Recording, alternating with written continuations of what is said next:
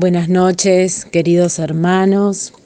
Mi nombre es Gabriela, vivo en Uruguay y soy parte de la comunidad al tercer día desde hace 18 años. Eh, hoy tengo el gusto de trabajar con ustedes, de conversar y, y de reflexionar sobre las dos prédicas de los pasados jueves que están en nuestras páginas, que están en YouTube, a las que pueden eh, visitar y los invito a visitar. Una de ellas es la prédica de, este, de René, No serás derrotado, y la de José, que es este, Rescatados. Eh, ellos tanto René como José en los diferentes jueves, basaron eh, su prédica y, la reflexión en dos pasajes bíblicos que me llamaba la atención que están bien distantes en las escrituras uno del otro. Uno es del Génesis, la historia de José, y otro es en el libro de los Hechos, ya en el Nuevo Testamento, en esos primeros pasos que dan los apóstoles, en esos primeros pasos de la, de la iglesia, y especialmente trabajando la conversión de Pablo, ese, ese camino de Saulo a Pablo, ¿no? Y me, me maravillaba, me maravillaba de, de pensar cómo eh, en dos lugares también distantes ¿no? en, el, en el tiempo histórico, ¿no? bien distantes en el tiempo histórico, pero esa, esa línea, ese, ese mensaje de Dios, ese mensaje del Espíritu Santo, y a través, a la luz del Espíritu Santo, cómo nosotros nos acercamos a la, a la palabra y, y el Espíritu Santo es el que nos da la sabiduría para comprender que el mensaje de Dios es el mismo ayer, hoy y siempre. Y en estas dos historias que nos trae eh, la palabra de Dios, nosotros podemos ver historias de, de dolor, de sufrimiento, de traición, y vemos también eh, el mover de Dios, el trabajo que hace en la vida y en lo profundo y en el corazón de, las personas cuando, cuando se entregan a Él. En, el, en la vida tenemos, tenemos luchas, pero, pero Dios nos invita a, a elegir siempre desde la libertad, ¿no? Y, y cuando en esa libertad nosotros elegimos seguir a Dios, seguir al Espíritu Santo, alinearnos con el Espíritu Santo, siempre las maravillas de Dios o el sueño de Dios es infinitamente mayor y mejor, pero infinitamente mejor de, que, de lo que nosotros podíamos pensar. Eh, vamos a, empezar por, lo que plantea en la, lo que hablaba José, que tomaba eh, justamente del libro de los Hechos ese momento eh, en el que los primeros cristianos empiezan a predicar. Él nos traía un, un relato que, que es muy impactante y nos hacía reflexionar eh, en la en cómo, cómo los, los, primeros cristianos fueron perseguidos, perseguidos, torturados, hasta, hasta la muerte, ¿no? En este caso, eh, uno de ellos, Esteban, que era un, un apóstol que estaba lleno del Espíritu Santo, que, tenía hasta el rostro como, como de ángel, es este, acusado, él hace todo un, él eh, hace una prédica maravillosa y a partir de esa prédica es acusado eh, y perseguido enormemente porque justamente esa libertad, ese amor, esa, ese, esa, ese poder eh, impresionante que, que, los discípulos este, demostraban, porque justamente tenían al Espíritu Santo y tenían a la palabra de Dios a la palabra de Jesús como esa palabra liberadora, molestaba, molestaba a, mucha, a mucha gente que estaba con una gran ceguera espiritual. Y esa ceguera espiritual los hacía eh, estar, eh, perseguir, torturar, matar. Y ese era justamente, uno de ellos era, era Saulo. Y, la palabra cuenta, ustedes pueden leerlo después en el libro de los Hechos, pero cuenta cómo, eh, cómo este hombre, como este, este discípulo de Dios que tenía, que, que tenía al Espíritu Santo, es apedreado, es torturado y finalmente es, este, lo, lo, lo matan, lo, lo matan este, de una manera absolutamente brutal. Y mientras lo están golpeando hasta morir, Saulo observaba y, observaba este, esa impávido, esa, esa situación, y después siguió persiguiendo y, persiguiendo a todo aquel que se, que se pronunciara como cristiano. Pablo, ese es Saulo, ¿no? Y es el mismo que después va a, darnos la, riqueza de lo que son este, las cartas. Que cuánto hemos aprendido con esas cartas. Pero Pablo justamente es, este, es elegido, ese Saulo es elegido para transformarse en Pablo, en Pablo porque justamente tiene, eh, tiene que mostrar el poder de Dios.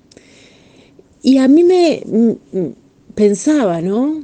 Eh, en mi caso, que, que también tuve un, una revelación en un momento de mi vida, cuando nació mi hijo, y, tuve que tomar esa opción y decir, no, yo renuncio, renuncio a, todo lo que he sido, a, todo a todas mis convicciones, porque yo quiero otra cosa, porque yo quiero creer, porque yo necesito creer, porque yo necesito tener fe para poder sostener y para poder vivir. Y pensaba, qué maravilla, porque también fui rescatada, también fui rescatada de ese lugar de, de ceguera espiritual, así como, como estaba Saulo. Y dice la palabra, cuando Dios le habla a Ananías y le pide que vaya a, este, que vaya a hablarle, a bautizar a, Pablo cuando, cuando Pablo haya tenido una, el encuentro con Dios, pero ha quedado ciego. Eh, y le dice, vete, le dice Dios, porque este es para mí un instrumento elegido para anunciar mi nombre a todas las naciones, a sus gobernantes y al pueblo de Israel. Yo le daré a conocer cuánto tendrá que padecer por causa de mi nombre.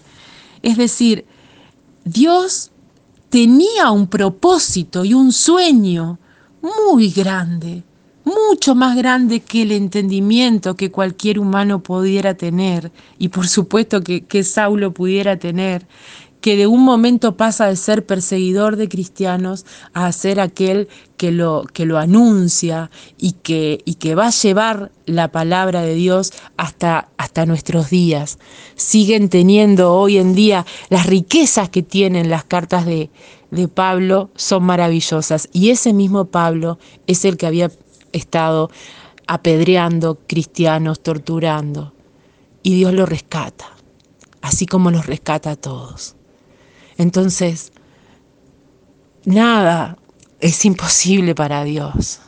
No importa desde qué lugar, en qué lugar vos estás, en qué lugar has estado, a qué, qué infiernos de pecado has conocido, no importa. Dios te quiere rescatar. Y Dios tiene un sueño que nosotros no podemos comprender, pero tiene un sueño enorme y gigante y de gloria para cada uno de nosotros. pero tenemos que aceptarlo. Y por otro lado, esto en, la, en la otra prédica, vemos la historia de José, que también era un soñador, que también era un jovencito que soñaba y que fue traicionado por sus hermanos, por este que lo que lo quisieron matar, que después lo quisieron, que lo quisieron vender, matar. Él estuvo preso, fue traicionado, estuvo después en una familia. Bueno, la historia de José está en el Génesis, en el capítulo 45, antes del capítulo 45, pero es preciosa también. Y también es la historia de un hombre que tiene la mirada puesta en Dios y no en las circunstancias que está atravesando. Y cada una de esas circunstancias que, atraviesa lo, le permiten, eh, como él tiene la mirada puesta en Dios, le permiten salir de, de esas situaciones y Dios lo va promoviendo y Dios lo va, este, le, les va dando cada vez más bendiciones pero necesita amor, necesita familia. Y, en la historia de José, José, eh, José le,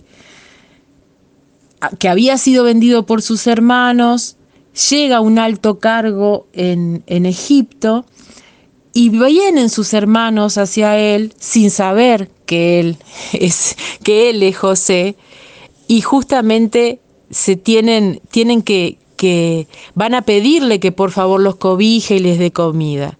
Y ahí cuando José está frente a sus hermanos que todavía no lo reconocen, él eh, se lanza a llorar lleno de emoción, se da a conocer a sus hermanos les dice, bueno, todo, yo soy este José, su hermano, el que ustedes vendieron a, Egipto, pero no estén angustiados ni les pese haberme vendido, pues Dios me envió para que viniera antes que ustedes y pudiera salvar sus vidas. Qué maravilla el amor. Entonces, conectando a, estos dos personajes, ¿no? conectando a Pablo y conectando a, José en un punto y en otro de, de las sagradas escrituras, yo pensaba en el amor, en el amor como esa herramienta que nos salva, como esa herramienta que nos redime, como esa el amor es Dios, decía René, el amor es Dios obrando en nosotros mismos, el amor es Dios mismo en nosotros. Y cuando nosotros estamos llenos de amor, Dios está actuando y somos reflejo de lo que Dios quiere y, y del sueño de Dios que tiene para cada uno de nosotros. que, que podamos ser modelo de Dios en lo que Dios ha pensado para que crezcamos sanos, fuertes, para, para que crezcamos en el amor, para que podamos ser canal de amor y, y que avancemos en ese sentido. Yo los invito a pensar en dos situaciones. Ahora las vamos a poner unas palabras, unas preguntas para reflexionar. Recordar el momento en el que Dios cambió nuestra vida, eh, mi vida, por primera vez y poder contarlo y compartirlo en el grupo. Y después pensar si me estoy centrando en la gracia de Dios, en el amor de Dios, que me rescata de todos los errores, si me estoy centrando en eso o estoy viendo solamente las circunstancias adversas o difíciles que pueda estar viviendo. Yo les doy gracias, le doy gracias a Dios y, y doy gracias por tener esta oportunidad de compartir estas reflexiones y espero que el sueño de Dios se abra paso en la vida de cada uno de nosotros.